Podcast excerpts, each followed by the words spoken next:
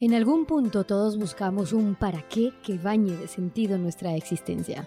Acompáñenme a conocer historias que merecen ser contadas.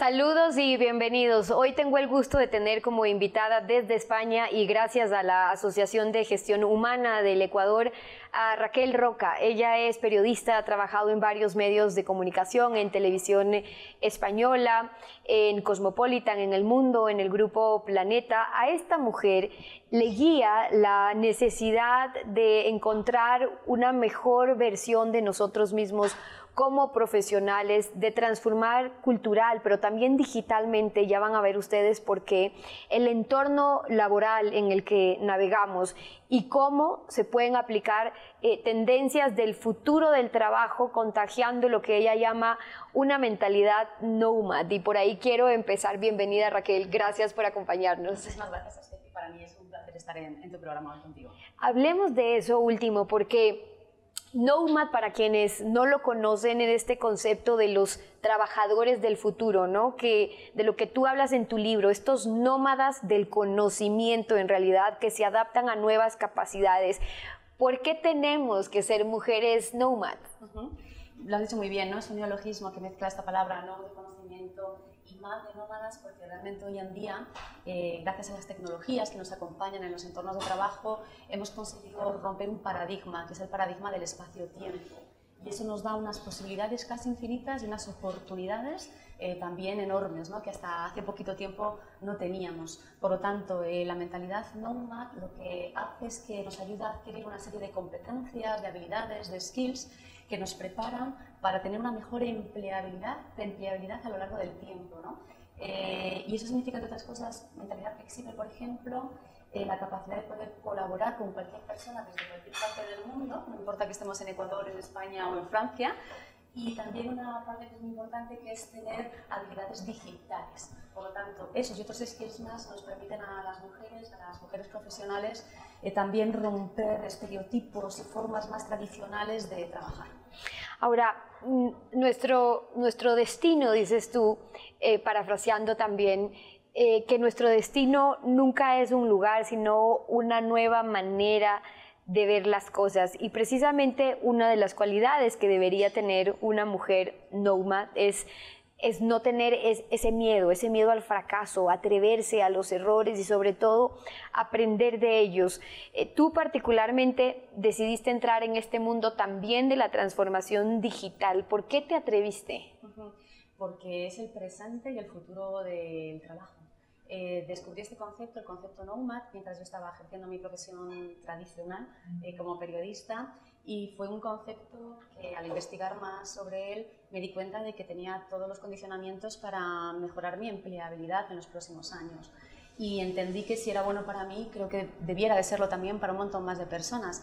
Entonces di ese paso eh, de hacerme nomad, es decir, dejé el trabajo estable y seguro y me inicié en una carrera que está más alineada con el emprendimiento. Y bueno, lo que he hecho ha sido trabajar desde la tendencia del futuro del trabajo. Y todas las tendencias tienen una parte para mí que desarrollo muy importante, que es analógica, pero hay una parte que es absolutamente imprescindible, que es el desarrollo de lo digital. Vivimos en una sociedad y una economía digital que va a seguir siendo digital en los próximos años. ¿Qué tiene que ser alguien que te escucha y dice, eh, yo quiero eh, poner en práctica, conocer más, saber de estas teorías Nomad que muchas pueden ni siquiera estar eh, relacionadas o vinculadas con ese tema, pero les llama la atención parte de esos conceptos, ¿no? Creo que la parte más importante es que cualquier mujer que quiera agarrar las riendas de su futuro profesional, sin duda es una persona con perspectiva normal. Eso es así, ¿no? Yo no dejo mi futuro en manos de terceros, eso es importante. Me responsabilizo de dónde estoy hoy y dónde voy a estar mañana. Y como para mí mi empleabilidad y mi futuro laboral es importante, doy los pasos necesarios para alcanzar las metas que me voy proponiendo. Nunca solos, ¿no? Solos no conseguimos nada, siempre empoderadas con otras mujeres o con otras personas en nuestras redes de contactos. El networking es muy importante para los nomads, por ejemplo. Y lo siguiente que yo haría es empezar a pensar qué tipo de flexibilidad mental tengo, porque el nomad es una persona que está constantemente trabajando en el cambio, viviendo y experimentando el cambio constante y no, no le tiene miedo, ¿no? sino que vamos buscando además qué nuevos cambios eh, nos pueden eh, interesar y aproximar.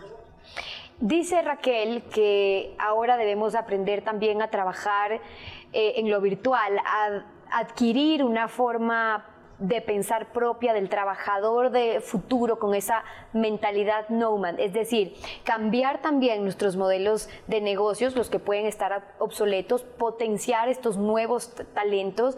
Y cuando uno está adormecido, digamos, en esa, en esa zona de confort, ¿qué dirías tú como recomendación de cómo hacer para compartir con miles de mujeres que nos ven ahora y dicen, ok, sí quiero hacerlo, pero no sé por dónde empezar?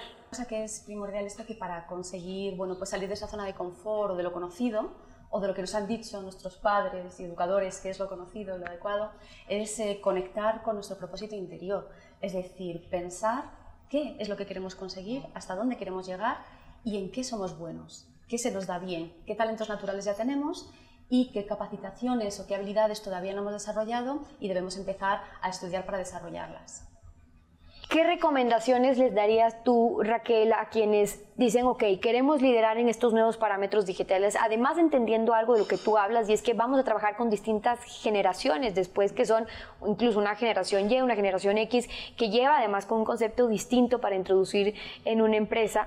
Eh, conviviendo en esta ecuación del éxito eh, empresarial, ¿qué les dirías tú?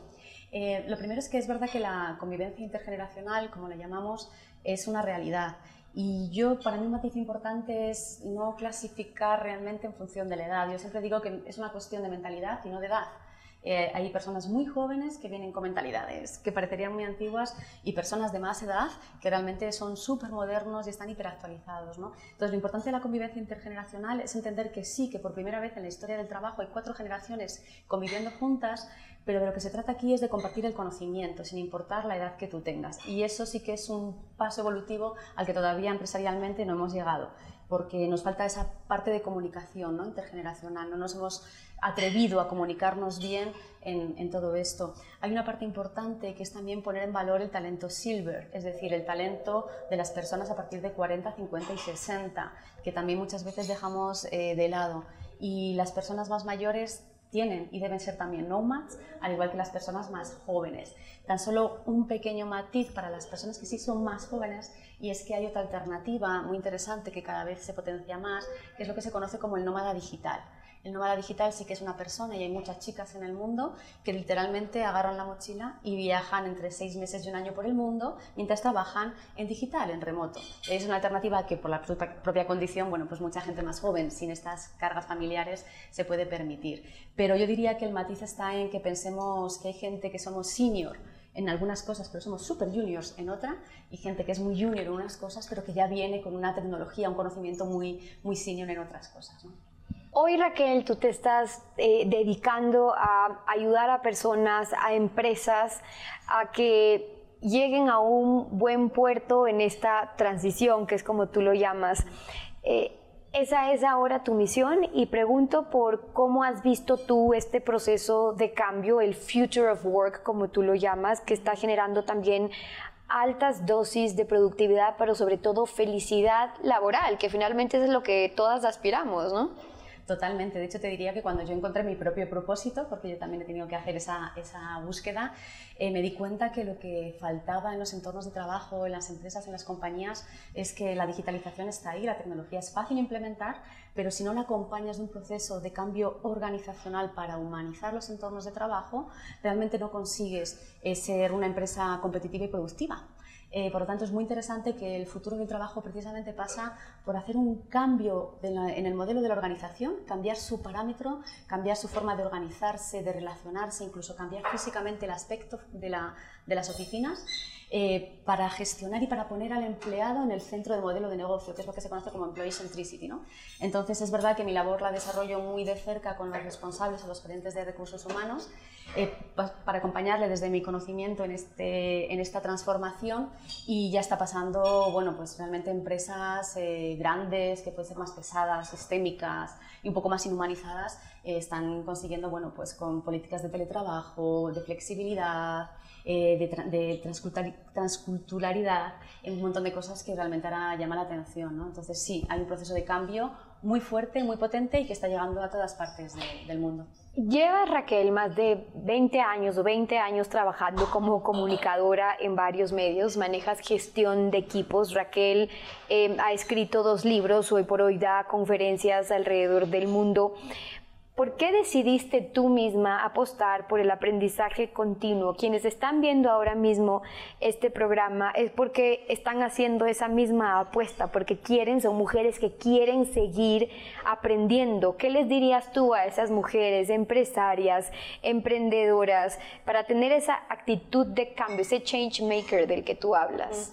Pues que realmente el secreto de, si se lo puede llamar así, de el éxito profesional, cada uno que entienda el éxito por lo que quiera, reside en el aprendizaje continuo.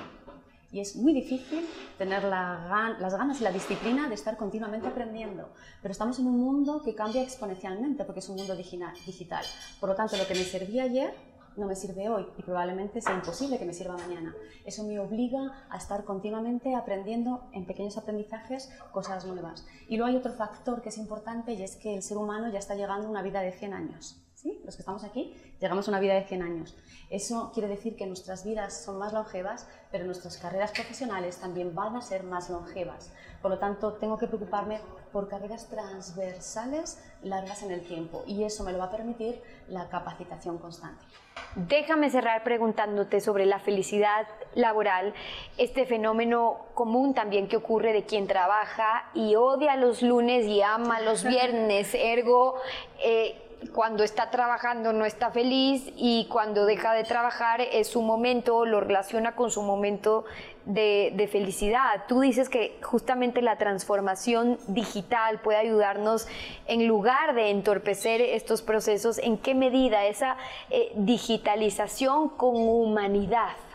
Pues porque yo siempre digo que los lunes para mí es mi día favorito y a la gente le caigo mal, porque hemos asociado el lunes a un trabajo que no nos gusta. ¿Sí? Primero tenemos que trabajar en cosas, como digo, que, que engamen con nosotros y que nos hagan sentir bien. El lunes es el comienzo de un algo nuevo. ¿sí? Qué suerte que podemos tener lunes ¿no? en nuestras vidas. Y efectivamente cuando hablamos de entornos más felices, la felicidad, que está por cierto 100% asociada al concepto de productividad, cuanto más felices somos con nuestro trabajo y en el entorno de trabajo, mejor producimos. Por lo tanto es una, una cuestión que le sale win-win a la empresa, ¿sí? si no, no estaría yo contando estas cosas. Al final de lo que estamos hablando es de que cambiamos nuestras políticas empresariales, como decía, de colaboración con personas externas, para poner en el centro y cuidar a este empleado, a este profesional, y por lo tanto que sus índices de autogestión y de flexibilidad laboral aumenten y por lo tanto aumente también de esa manera su grado de felicidad. Y ahí tienen ustedes algunas recomendaciones, parte de la experiencia de Raquel compartiendo con nosotros aquí, como siempre, Gracias por haber aceptado esta invitación, Raquel. Un gusto haber estado contigo. Un placer, gracias a vosotros. Y con ustedes será hasta una próxima oportunidad.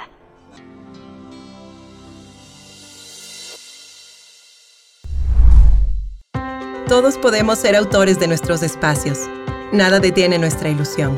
Estaría genial poder elegir cómo queremos vivir y poner nuestro toque a lo que más nos gusta. Ideas, inspiración y ganas nunca faltan. Solo hay que atreverse, juntarse con los mejores y dar el paso. Con Graiman empieza a crear y a transformar tus ideas en espacios de autor.